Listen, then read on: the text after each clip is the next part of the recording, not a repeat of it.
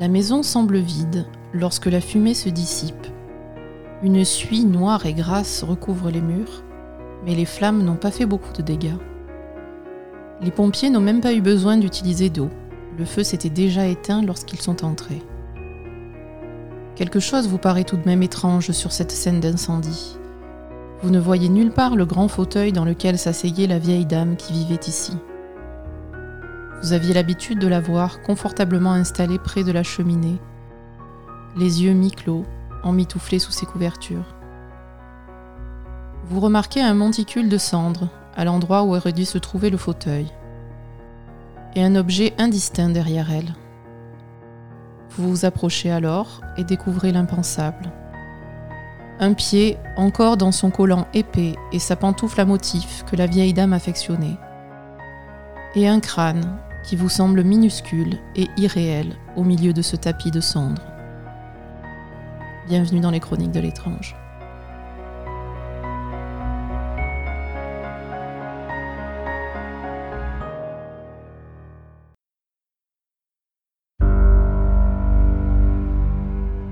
Comme vous avez pu l'entendre dans cette introduction, certains cas rares d'incendie présentent des caractéristiques surprenantes qui se retrouvent à chaque fois sur les scènes de ce type et qui ont contribué à établir le profil du phénomène de combustion humaine spontanée. D'abord, l'incendie se déclare généralement en intérieur, sans que le feu n'ait une source de départ évidente. Il y a très peu de dégâts dus aux flammes, à l'exception du corps de la victime, incluant des objets très proches et très inflammables. Mais une suie graisseuse se dépose partout dans la zone. Le corps brûlé présente beaucoup plus de dommages que lors d'un incendie classique, avec une partie réduite à l'état de cendre. C'est généralement le torse qui est le plus endommagé, alors que certaines extrémités du corps peuvent rester parfaitement intactes comme les jambes, les pieds ou les mains. Il n'y a aucun signe que la victime se soit débattue ou ait essayé de fuir, même dans les cas autres que des personnes âgées ou à mobilité réduite. Prenons un des exemples les plus documentés, celui de Marie Rieser, âgée de 67 ans, morte dans la nuit du 1er au 2 juillet 1951.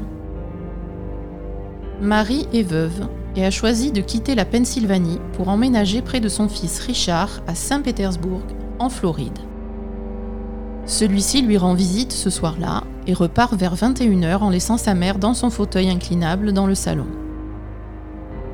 Le lendemain matin à 8h, on frappe à la porte de Madame Pensy Carpenter, la propriétaire de l'appartement que loue Marie Reiser qui vit à côté. C'est un télégramme qui arrive pour Marie, mais elle ne répond pas à sa porte.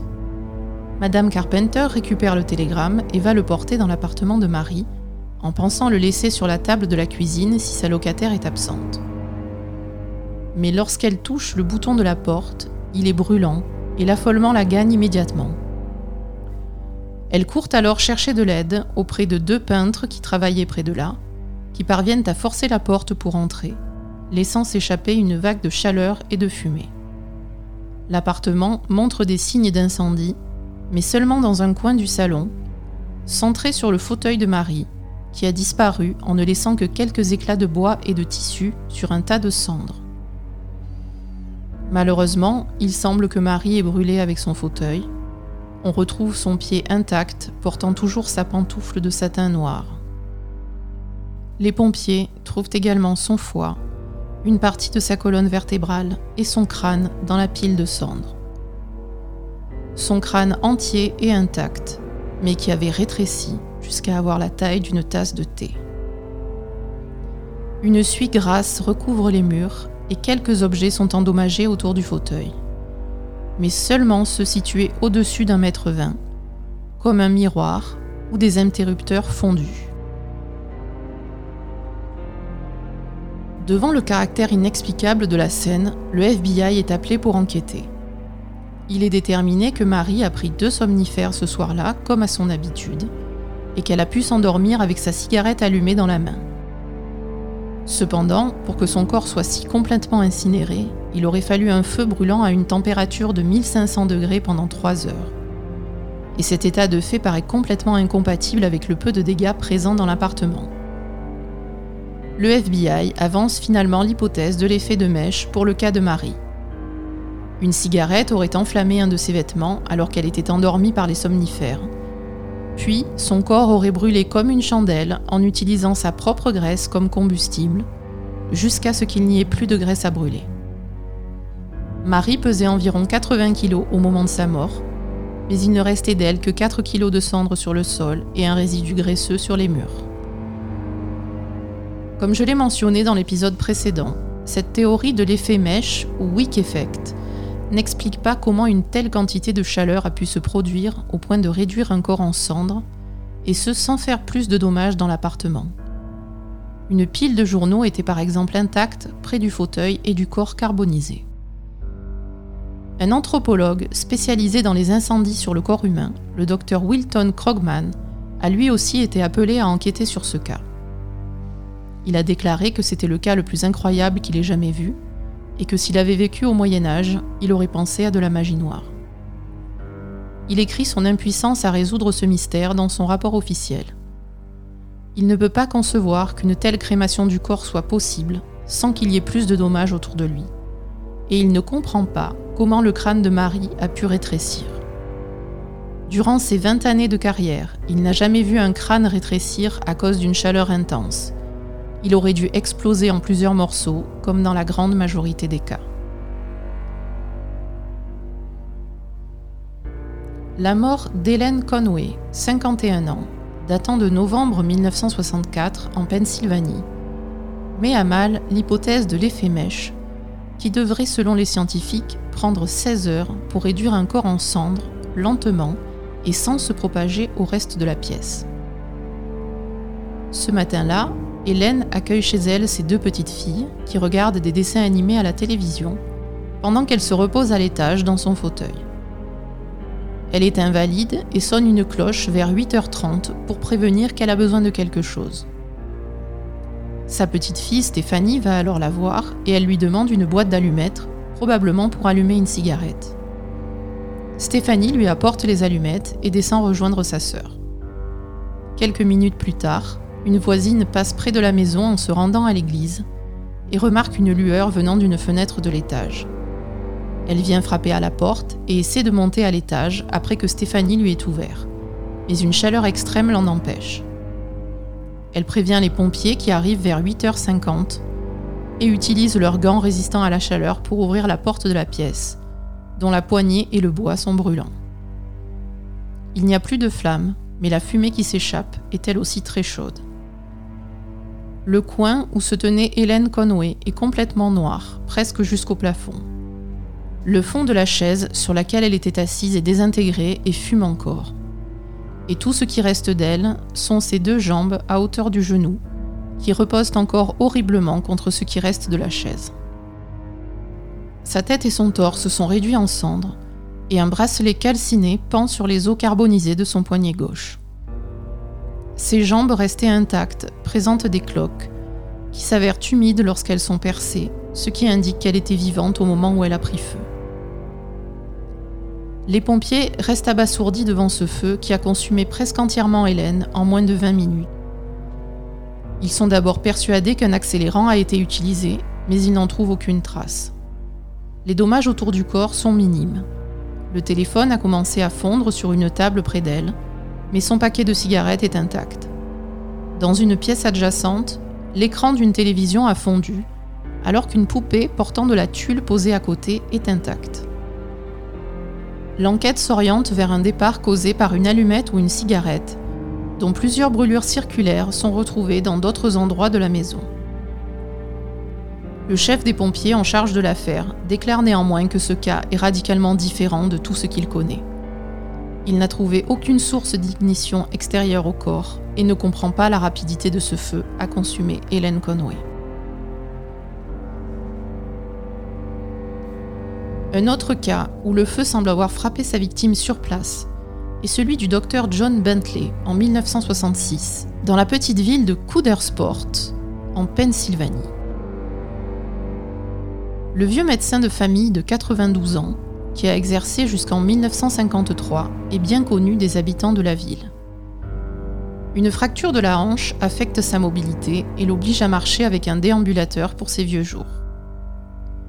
Le soir du 4 décembre, il reçoit des visiteurs qui quittent sa maison à environ 21h. Le lendemain matin, Don Gosnell, employé d'une compagnie de gaz, ne reçoit pas de réponse lorsqu'il frappe à la porte, mais ne s'en alarme pas et entre dans la maison comme à son habitude, connaissant les difficultés du docteur à se déplacer. Il se dirige vers le sous-sol pour relever le compteur de gaz, mais voit quelque chose de curieux sur son chemin.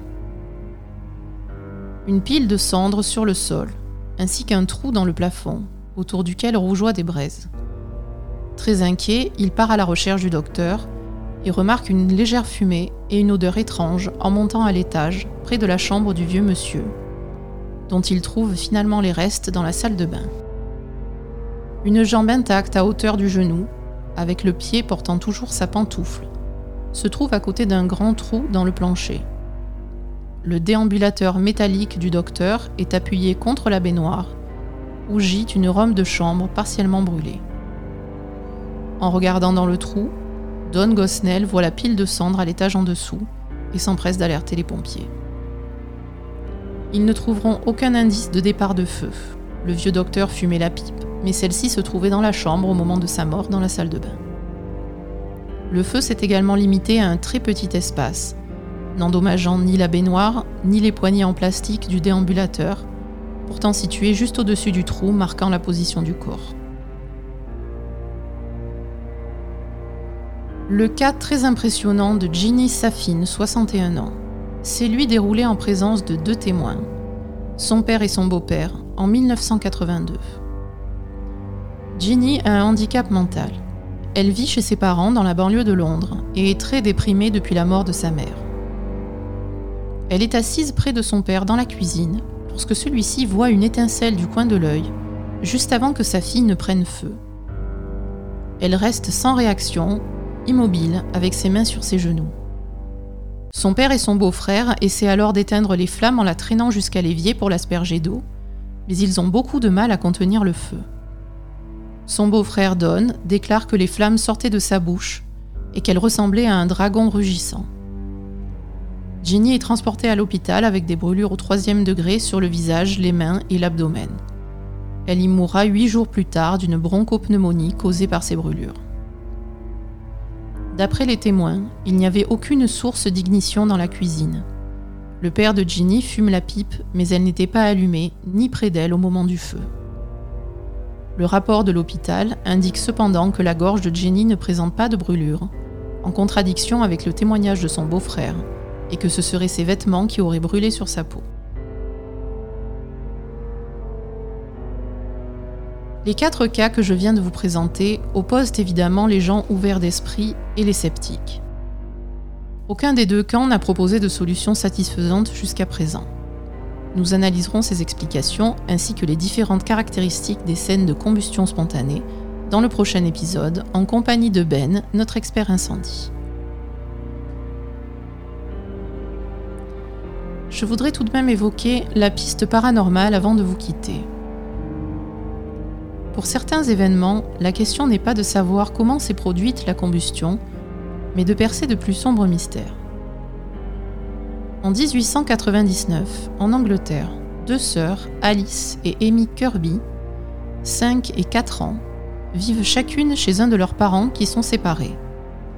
Les deux maisons ne sont éloignées que d'un kilomètre l'une de l'autre. La mère des fillettes sort chercher de l'eau au puits et retrouve sa fille Amy en flammes lorsqu'elle rentre chez elle. Une fois le feu éteint, elle se précipite sur la route de la maison de son ex-mari pour chercher de l'aide et croise en chemin un voisin qui en vient. L'homme affolé lui annonce que son autre fille Alice a elle aussi été gravement brûlée, qu'elle a été trouvée en feu par sa grand-mère sans aucune trace de combustible autour d'elle. Les fillettes meurent toutes les deux. Elles ont pris feu simultanément à 11h du matin, chacune dans une maison différente. Autre affaire extrêmement étrange. Le 7 avril 1958.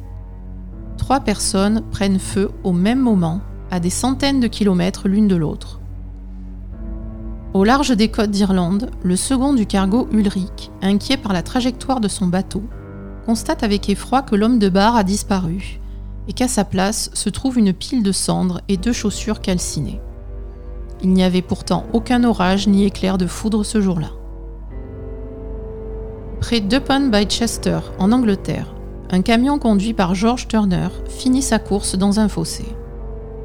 On retrouvera sur le siège juste roussi des cendres grasses et quelques ossements. Le réservoir d'essence est intact et aucune trace de feu ne se remarque dans la cabine.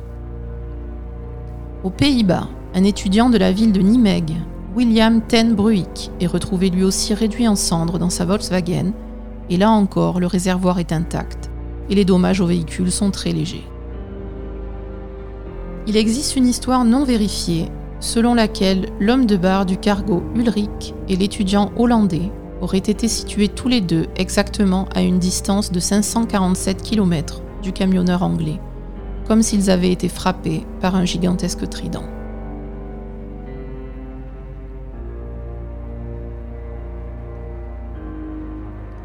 Je vous rappelle que les chroniques de l'étrange changent de rythme avec un épisode par semaine tous les jeudis et un même thème sur trois semaines entrecoupé de témoignages d'auditeurs. On se retrouve donc la semaine prochaine pour la suite de cette étude de la combustion humaine spontanée, avec un épisode de discussion sur le sujet en compagnie de Ben, expert incendie et chroniqueur de l'étrange souvent sceptique, mais pas toujours. Cet épisode est à présent terminé. Vous trouverez des liens vers les sources que j'ai utilisées sur la page de l'épisode, ainsi que des vidéos intéressantes. Je suis Aza, vous pouvez retrouver ce podcast sur Spotify, Apple Podcast ou n'importe quelle autre application de podcast, et le suivre sur les réseaux sociaux, at Chronetrange, C-H-R-O-N-E-T-R-A-N-G-E-S, sur Twitter, Instagram et Facebook.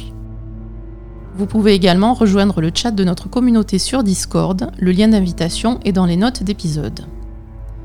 Si vous appréciez ce podcast et souhaitez le soutenir, vous pouvez participer financièrement sur patreon.com slash chronique avec un S, ce qui me permettra d'aller plus loin dans cette aventure. Vous trouverez tous les détails sur la page Patreon dont le lien est indiqué dans les notes d'épisode. Nos contributeurs recevront des remerciements dans un futur épisode les scripts des épisodes hors interview et un rang spécial sur Discord. Si vous souhaitez partager une expérience étrange qui vous est arrivée, je serai très heureuse d'en parler avec vous. Vous pouvez me joindre en privé sur les réseaux sociaux ou sur Discord, ou m'envoyer un mail à l'adresse chronique de l'étrange à gmail.com. J'anime également un podcast jeux vidéo tous les lundis avec mon mari Ben qui s'appelle La Belle et le Gamer, que vous pouvez aussi retrouver sur Spotify ou votre application de podcast préférée. Je suis également auteur de fiction sous le pseudonyme d'Azat Revan. Mon premier roman Heroic Fantasy La dernière élue est actuellement dévoilé sur le site Wattpad et est disponible à l'achat en intégralité sur Amazon et Fnac.com dans un format e-book. Je vous retrouve jeudi prochain pour un nouvel épisode des Chroniques de l'étrange. D'ici là, gardez votre esprit ouvert et votre porte fermée.